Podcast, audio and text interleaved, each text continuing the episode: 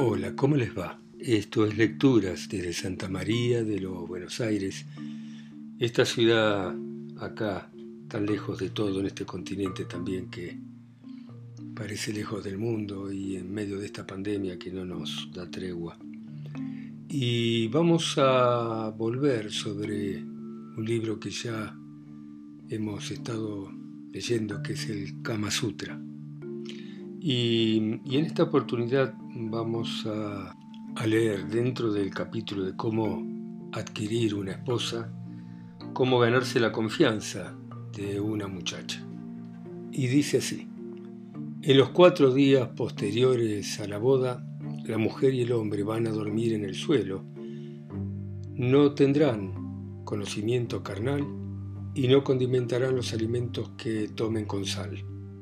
En los días posteriores se van a bañar acompañados por la alegre música de instrumentos, se van a vestir con bellas ropas, van a comer juntos y van a atender a sus padres y a cuantas personas hayan ido a la boda.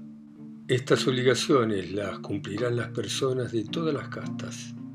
El décimo día, a la noche, el hombre va a comenzar a hablar con mucha dulzura a su esposa joven en el momento en que se queden solos, de manera que vaya inspirándole confianza.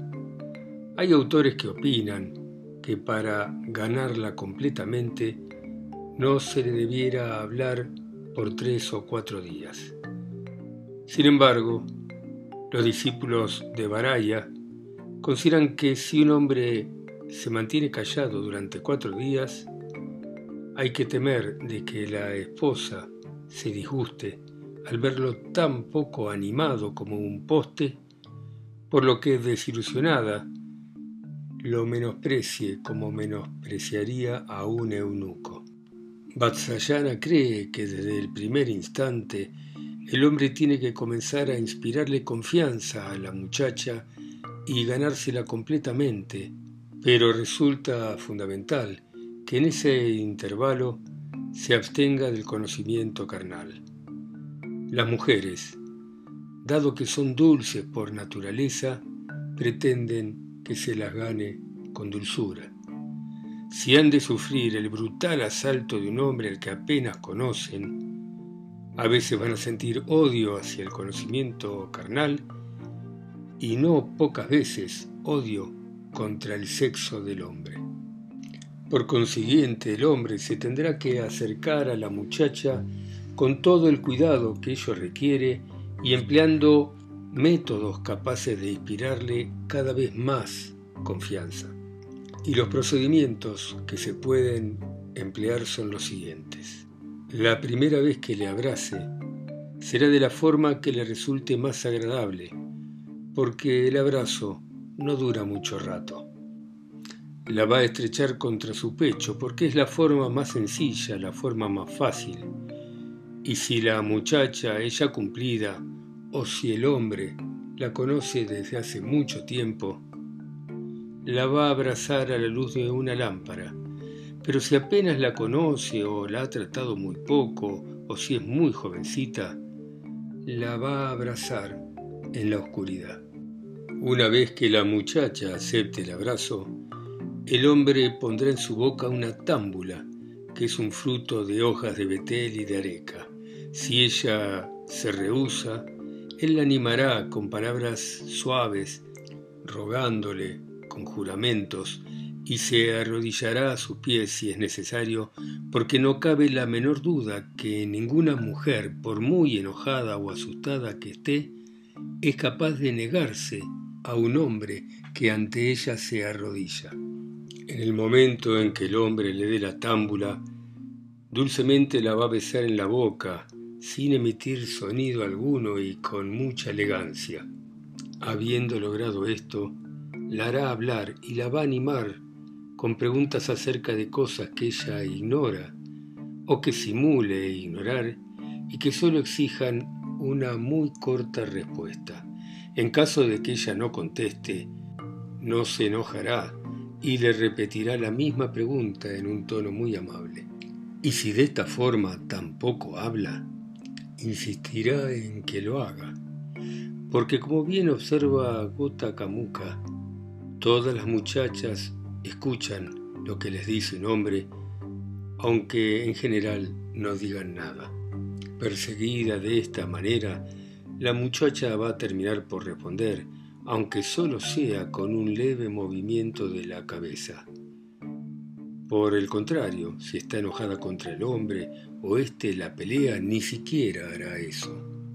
Cuando el hombre le pregunte si le gusta, si le desea, la muchacha ha de permanecer en silencio mucho rato y cuando al fin esté obligada a contestar, lo hará de manera afirmativa, con un discreto movimiento de la cabeza. Si el hombre la conociera desde algún tiempo atrás, por supuesto, mucho antes de la boda, puede hablar con ella a través de una amiga que sea favorable o que tenga confianza con los dos y que trate de llevar a que conversen ambas partes.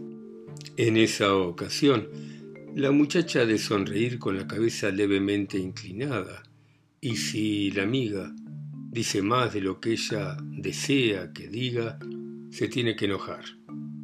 No obstante, la amiga, a modo de burla, debe declarar lo que la muchacha no quiere decir, agregando, así opina ella.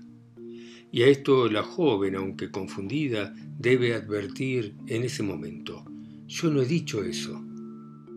Entonces sonreirá dirigiendo miradas al hombre. Si la muchacha conoce bien al hombre, le colocará a su lado sin decir nada la támbula, el ungüento y la guirnalda, todo lo que él hubiera solicitado, o bien lo ocultará debajo del vestido. Por su parte el hombre va a tocar sus pechos a modo de tentativa, presionándolos suavemente con las uñas, y si ella lo impide le dirá, no voy a volver a hacer esto si me abrazás. Y de este modo la va a llevar al abrazo. Y mientras ella lo abraza, él pasará su mano por diferentes partes del cuerpo y luego con mucha suavidad la sentará en las rodillas y poco a poco tratará de conseguir su consentimiento. Si ella no lo diera, la debe asustar diciéndole, por ejemplo, te voy a marcar las señales de mis dientes y mis uñas en los labios y en los pechos, y haré otras cosas parecidas en mi cuerpo, y le diré a todo el mundo que has sido tú quien las ha hecho, y qué podrás decir entonces. De estas y de otras maneras parecidas a las que despiertan la confianza y el temor en los niños, el hombre podrá ir consiguiendo lo que desea de la muchacha. Durante la segunda y la tercera noche, cuando ha crecido más la confianza entre ambos, él le acariciará el cuerpo con las manos y la besará en todas partes. Asimismo le tocará los muslos a los que masajeará. Si lo logra, también dará masaje a los pliegues de los muslos, y si ella trata de impedirlo, le dirá, ¿qué tiene de malo que haga esto? Y luego la convencerá de que se lo deje hacer. Y una vez que ha dado este paso, le tocará las partes secretas. Le aflojará el lazo del vestido y alzándole la ropa interior, le acariciará las ingles. Todo esto lo deberá hacer con variadas excusas, pero bajo ningún concepto en ese momento empezará el acto sexual. Luego le va a enseñar las 64 artes, diciéndole lo mucho que la ama, contándole las ilusiones que desde hace mucho tiempo tiene respecto a ella y las esperanzas que tiene puestas en su futura felicidad. Ante todo le va a prometer fidelidad y va a aclarar toda duda acerca de rivales y por último, una vez que vencerá su timidez, comenzará a gozar de ella de tal manera que no se asuste. Todo esto y mucho más es necesario para inspirar la confianza de una muchacha. Y sobre esto hay versos que dicen lo siguiente. Un hombre que actúe según las inclinaciones de una muchacha ha de tratar de dominarla de manera que ella lo pueda amar y le entregue por entero su confianza. Esto no se logra siguiendo a ciegas las inclinaciones de la muchacha u oponiéndose a ellas, sino que hay que adoptar un término medio. Quien sepa hacerse amar por las mujeres, cuidar el honor, inspirarles confianza, tiene asegurado el amor. Sin embargo, aquel que abandona a una muchacha porque le parece tímida, solo va a obtener su desprecio. Ella lo va a considerar igual que un animal que ignora cómo dominar a una mujer. Además, una muchacha que posee a un hombre que no conoce el corazón femenino se pone nerviosa, se altera y se siente abatida. Odia al hombre que la ha violentado y como no han correspondido su amor ni tampoco le ha correspondido, cae en la depresión y se convierte en una enemiga del sexo masculino. Entonces va a odiar a su marido y seguramente va a recurrir a otros hombres acerca del noviazgo y de cómo se manifiestan los sentimientos por medio de lo externo y de los hechos. Un hombre pobre, pero de buena cualidad, un hombre que ha nacido en el seno de una familia de baja condición, pero que esté dotado de buenas cualidades, un vecino rico o un hombre sometido a su padre, a su madre o a sus hermanos, ninguno debe casarse antes de haber tratado que la muchacha le ame desde la infancia. Un joven que se hubiese separado de sus padres o que viva con un tío intentará conseguir a la hija de este o alguna otra muchacha, incluso si esa muchacha ya está prometida a otro. Esta manera de ganarse a una muchacha, opina Gotacamuca, es correcta y sin ningún tipo de reproche, porque de este modo va a obtener el Dharma lo mismo que con cualquier otra clase de matrimonio. Cuando un joven ha comenzado a conquistar a la joven que ama, va a dedicar todo el tiempo libre a divertirla con juegos y entretenimientos adecuados a su condición y a su edad, como reunir flores, trenzar guirnaldas, simular que forma parte de una supuesta familia, cocinar, jugar a los dados, a las cartas, a pares e impares, a identificar el dedo anular, a las seis piedras y otros juegos que están en boga en su región y que le gusten a la muchacha. Asimismo, habrá de organizar juegos en los que participen otras personas como las escondidas, ocultar objetos dentro de trigo y buscarlos, la gallina ciega, y ejercicios de gimnasia o juegos por el estilo en los que también participen amigos y sirvientes. De la misma manera, el hombre demostrará simpatía por mujeres o por una determinada mujer y que la muchacha juzgue de confianza, con lo que conseguirá nuevas amistades. Sin embargo, lo principal radica en la amabilidad y los pequeños favores que utilice para ganar para su causa a la hija de la nodriza de la preferida. De conseguirlo, aunque ella adivine sus intenciones, no pondrá ningún obstáculo y va a facilitar la unión con la muchacha.